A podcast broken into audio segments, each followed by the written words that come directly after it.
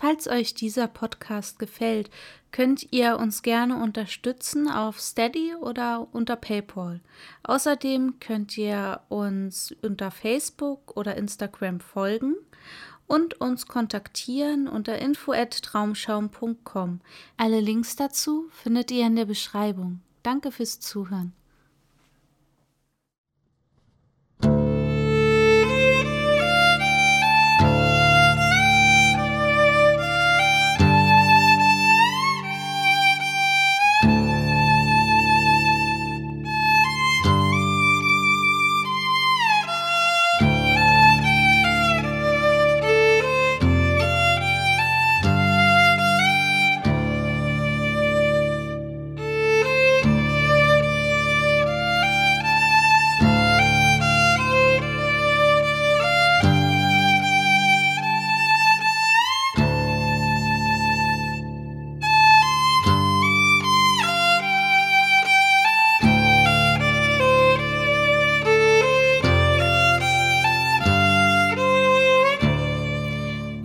Damit hallo an alle Träumer da draußen und herzlich willkommen zu einer neuen Folge von Traumschaum, eurem Märchen-Podcast. Diesmal geht es wieder in das schöne Japan. Ihr kennt sicherlich Buddha, der so manche weise Sachen gesagt hat. Und diese Folge ist im Sinne von Buddha. Sie hat ein paar schöne Weisheiten auf Lager und hat auch ein klein bisschen Humor dabei. Umrandet sind die zwei Geschichten diesmal von Zitaten von Buddha. Viel Spaß beim Zuhören. PS, am besten könnt ihr die Folge mit einem Heißgetränk an einem ruhigen und weichen Platz genießen. Lehnt euch zurück und wenn ihr euch ein paar Gedanken machen wollt, dann könnt ihr die Folge auch ruhig stoppen.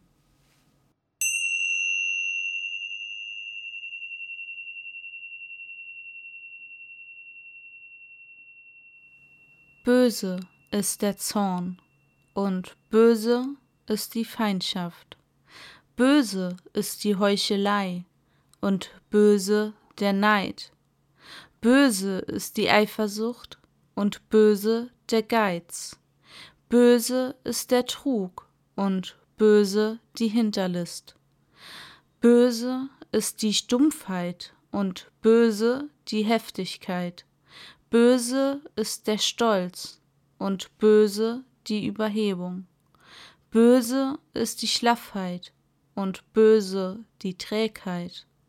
Und zum Aufgeben aller dieser bösen Dinge ist ein mittlerer Weg zwischen dem allzu Bösen und allzu Guten, da dieser sehend und wissend macht.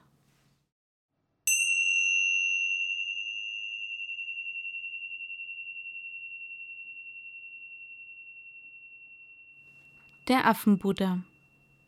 Ein klassisches Märchen aus Japan. Es lebten einmal ein Großvater und eine Großmutter. Sie hätten ganz zufrieden sein können, wenn nicht die Vögel gewesen wären. Was nützte es dem Großvater, dass er fleißig auf seinem kleinen Feld arbeitete, dass er alles Unkraut fein säuberlich ausriss, wenn dann diese Nimmersatte herbeiflogen und ihm die grünen Sprosse wegfraßen? Nie fiel die Ernte so reichlich aus, wie der Alte gehofft hatte. In der Nacht warf er sich auf sein Lager herum und träumte von riesigen Vögeln, die auf sein Feld geflogen kamen und die Körner bis zum letzten aufpickten. Am Morgen erwachte er, schweißgebadet und unausgeschlafen.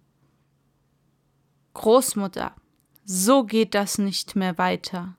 Pack mir etwas zu essen ein und such ein paar bunte Flicken hervor. Sicher hast du genug davon. Ich werde mich als Vogelscheuche anziehen, und wir wollen doch mal sehen, ob ich den Vögeln nicht Angst einjage, sagte der Großvater nach einer der vielen durchwachten Nächte. Die Großmutter kochte Hirseklöße, suchte aus allen Ecken alte Flicken zusammen, und der Großvater putzte sich an. O je, was war das für eine Vogelscheuche? eine grüne Mütze mit Quasten, Jacke und Rock aus den verschiedensten Stoffresten zusammengesetzt, roten, blauen und geplümten und als Gürtel eine rote Schärpe. So angetan stellte sich der Großvater mitten aufs Feld und winkte mit den Armen, dass die Fetzen an ihm nur so flogen. Dazu sprang er von einem Bein aufs andere, hüpfte herum, und wirklich, kein einziger Vogel getraute sich auch nur aufs Feld zu fliegen, geschweige denn ein Körnchen zu stibitzen. Ich werde es euch schon zeigen, unersättliches Gesindel. Jetzt sollt ihr euch meine Körner nicht mehr schmecken lassen. Der Großvater freute sich über seinen guten Einfall. Die Sonne stieg höher, der Alte schwang die Arme immer langsamer und trat immer schwerer von einem Bein aufs andere. Ach was, ich habe schon so viele Vögel verjagt, dass es sicher nichts schadet, wenn ich mich eine Weile auf dem Feldrain ausruhe und mich ein bisschen stärke, sagte er schließlich. Er setzte sich mit gekreuzten Beinen hin, nahm einen Kloß aus dem Bündel, doch er hatte den ersten noch nicht aufgegessen, da fielen ihm die Hände in den Schoß und der Kopf sank auf die Brust. Der Großvater war eingeschlafen. Es war ein heißer Sommertag. Die Sonne schien warm, alles war verstummt, und auch die Singvögel hatten sich im Schatten versteckt. Und der Großvater schlief tief und fest. Plötzlich kam unter lautem Gekreisch eine Horde Affen aus dem Wald gelaufen. Sie schauten neugierig um, und einer überschrie den anderen. Da entdeckte einer der Affen den schlafenden Großvater, der in seinen bunten Fetzen auf dem Feldrain saß. Schnell rief er die anderen herbei, und alle umringten neugierig den seltsamen Alten, bereit, die Flucht zu ergreifen, sobald sich das Bunte etwas rühren würde aber der Großvater schlief fest und merkte nicht, was um ihn herum so vor sich ging. Und da er so ruhig blieb, wurden die Affen immer mutiger, und einer griff sogar nach dem Bündel und zog die Klößchen hervor. Im Nu waren sie aufgegessen. Ein älterer Affe wagte sich ganz dicht an den Großvater heran und betrachtete ihn aufmerksam. Wisst ihr, was das ist? sagte er zu den übrigen. Das ist sicher eine Buddha-Figur. Und die Klöße, das waren Opfergaben. Du hast recht, ganz gewiss ist das eine neue Buddha-Figur. Und wie schön sie ist. So einen Buddha habe ich noch nie gesehen, behauptete ein zweiter Affe und strich bewundernd über die bunten Fetzen. Nun hatten die Affen keine Angst mehr. Sie kreischten und johlten und zupften an den bunten Flicken und Quasten.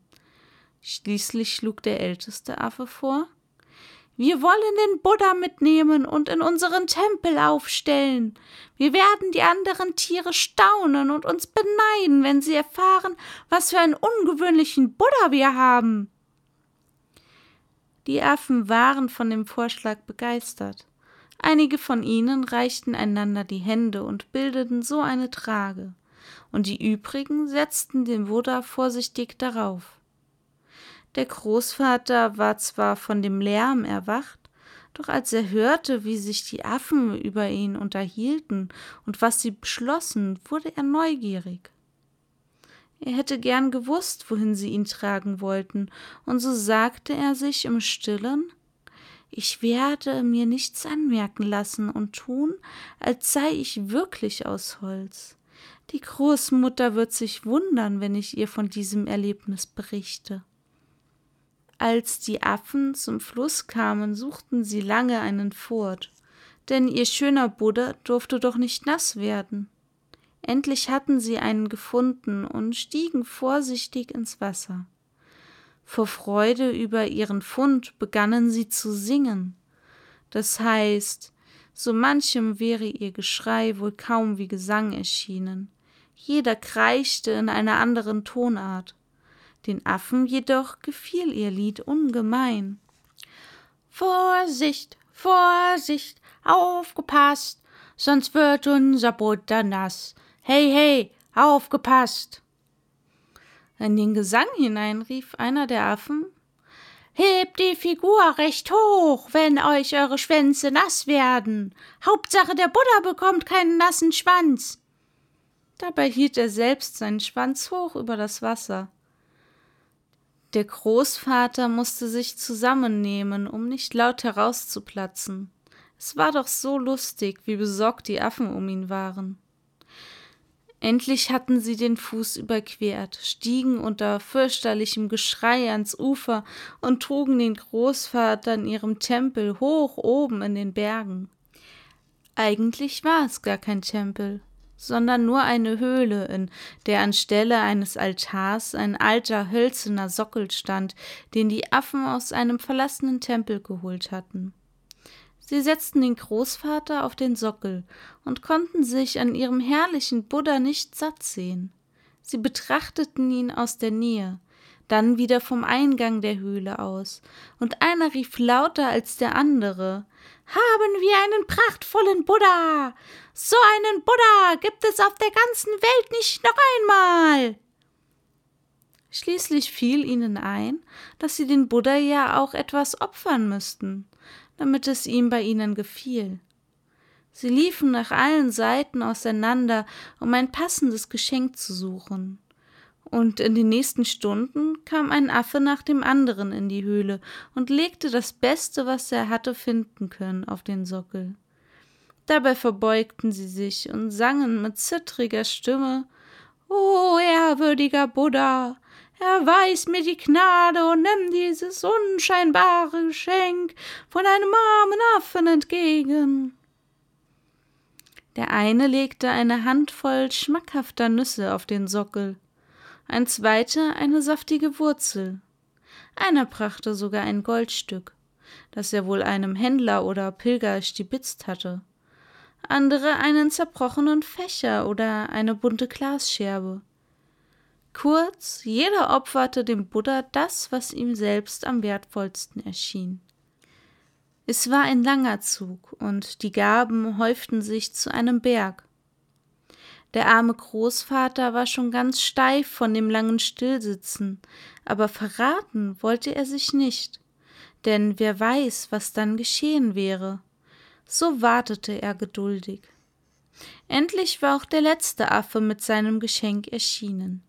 Die Affen standen noch eine Weile in der Höhle herum, doch dann verloren sie das Interesse an dem neuen Buddha und liefen in den Wald, neuen Vergnügungen nach. Kaum war ihr Geschrei verklungen, stieg der Großvater ganz zerschlagen von dem Sockel herab. Puh, noch eine Weile und ich wäre wirklich zu einer Halsstatue geworden. Er packte alle Geschenke ein, die er gebrauchen konnte, vor allem das Goldstück, hatte er doch noch nie in seinem Leben eine solche Münze besessen. Dann eilte er so schnell er konnte von der Höhle fort. Er hatte keine Lust, den Affen noch einmal zu begegnen.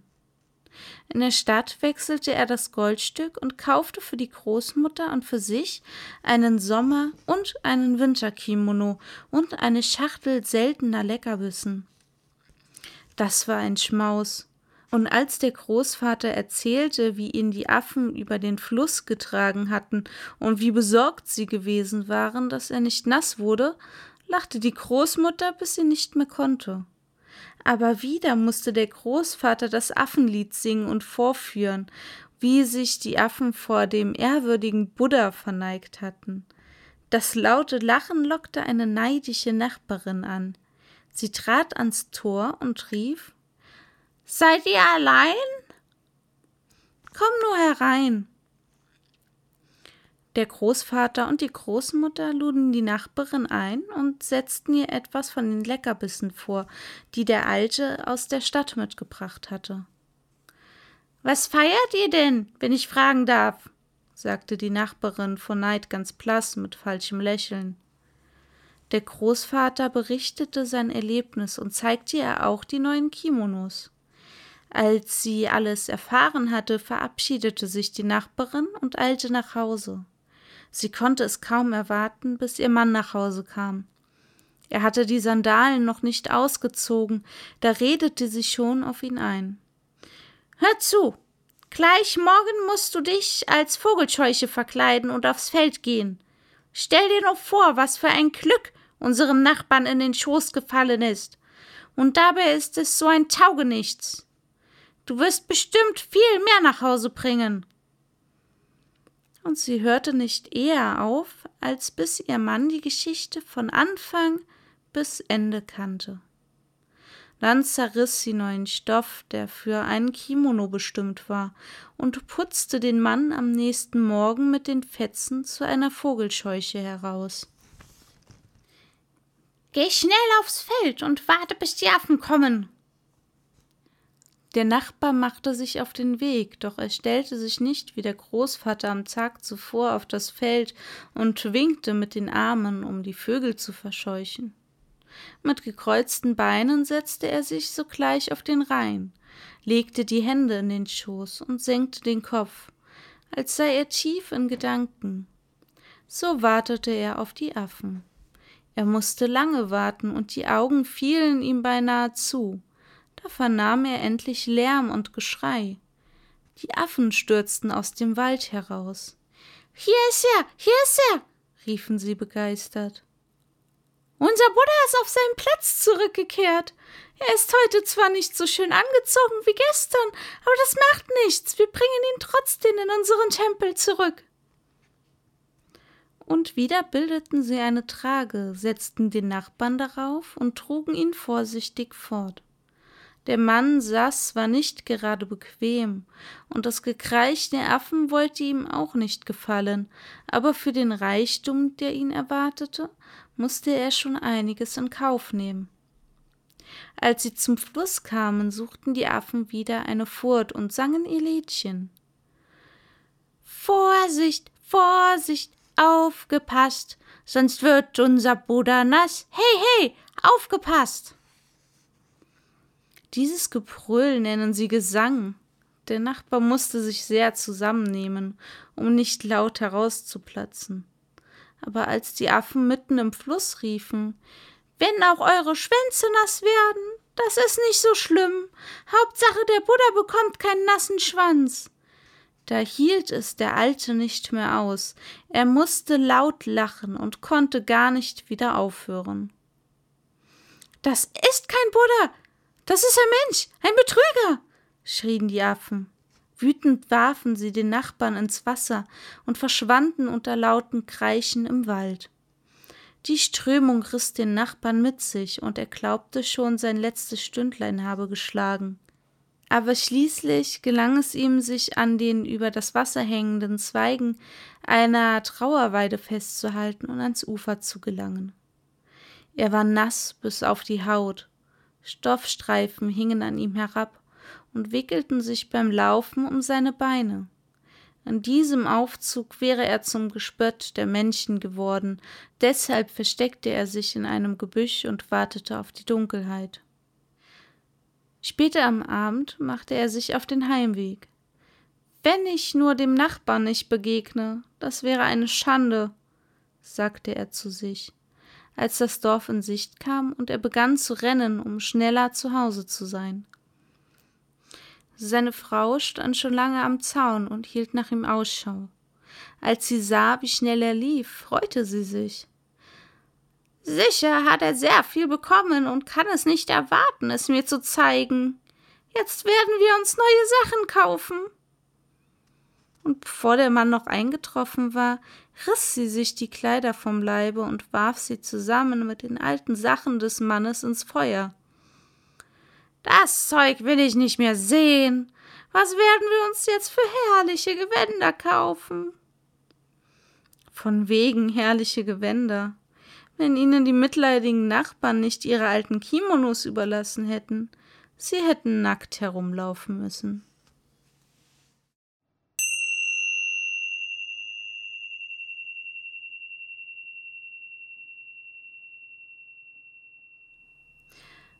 Wir leben hochbeglückt dahin.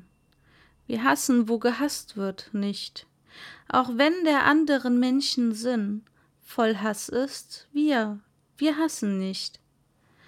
Das Zürnen durch Gelassenheit, durch Gütigsein die Schlechtigkeit, Den Geiz muss man durch Gebelust besiegen und durch Wahrhaftigkeit die Lügen.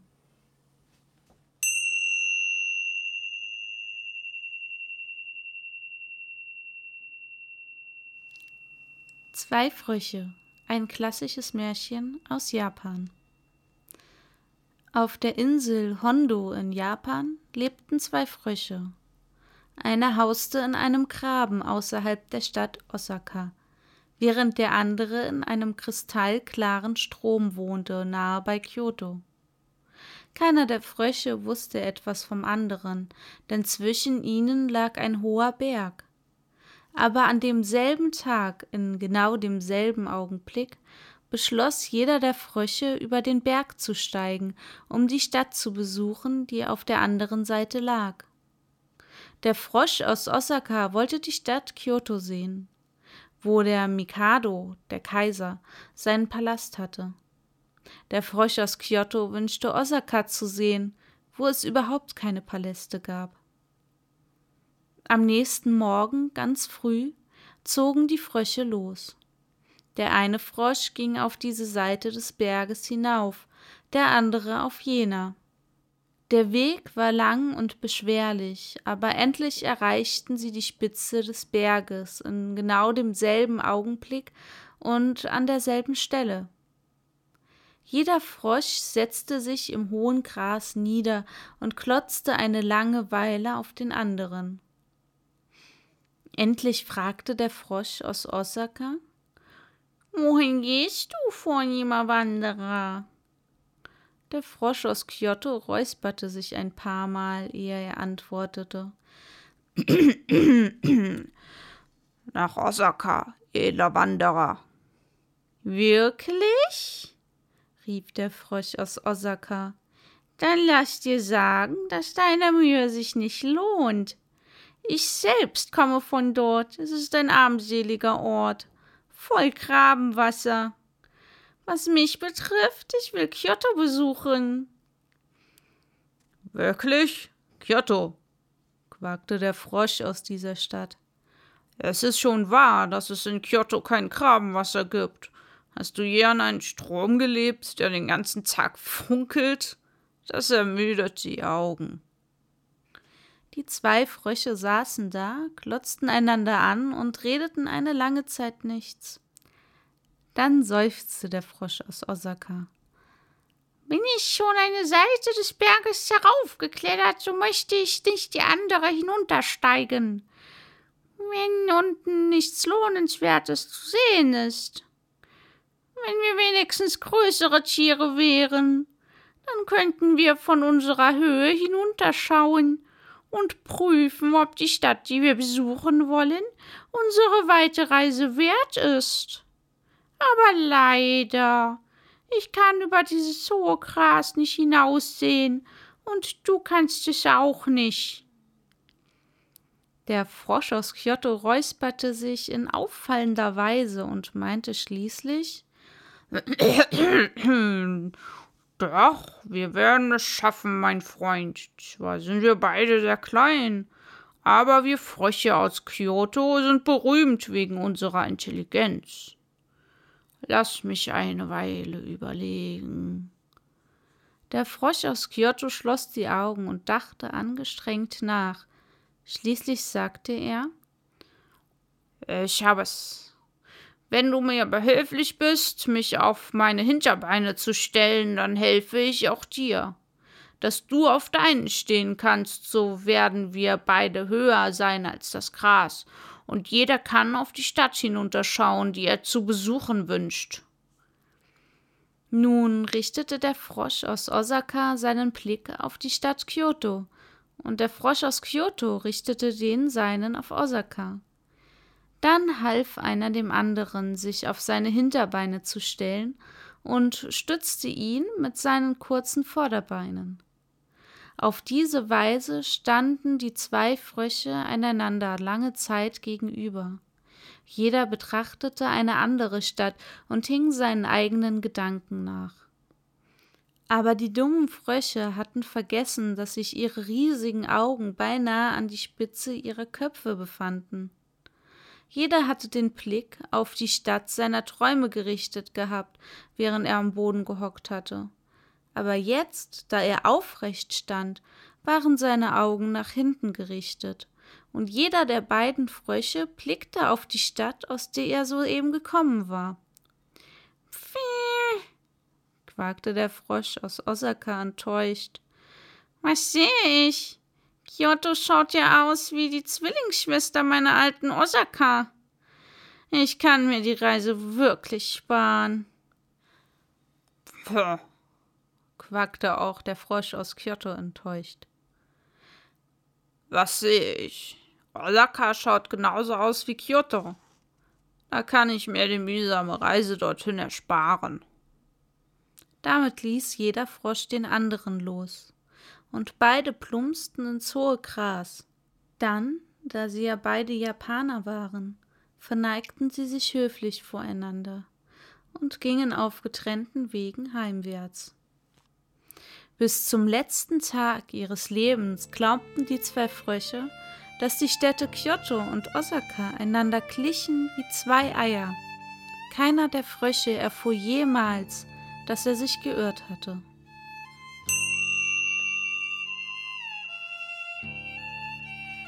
Dein eigenes Streben macht dich gut und macht dich böse. Kein anderer vermag dich zu erlösen als du selbst.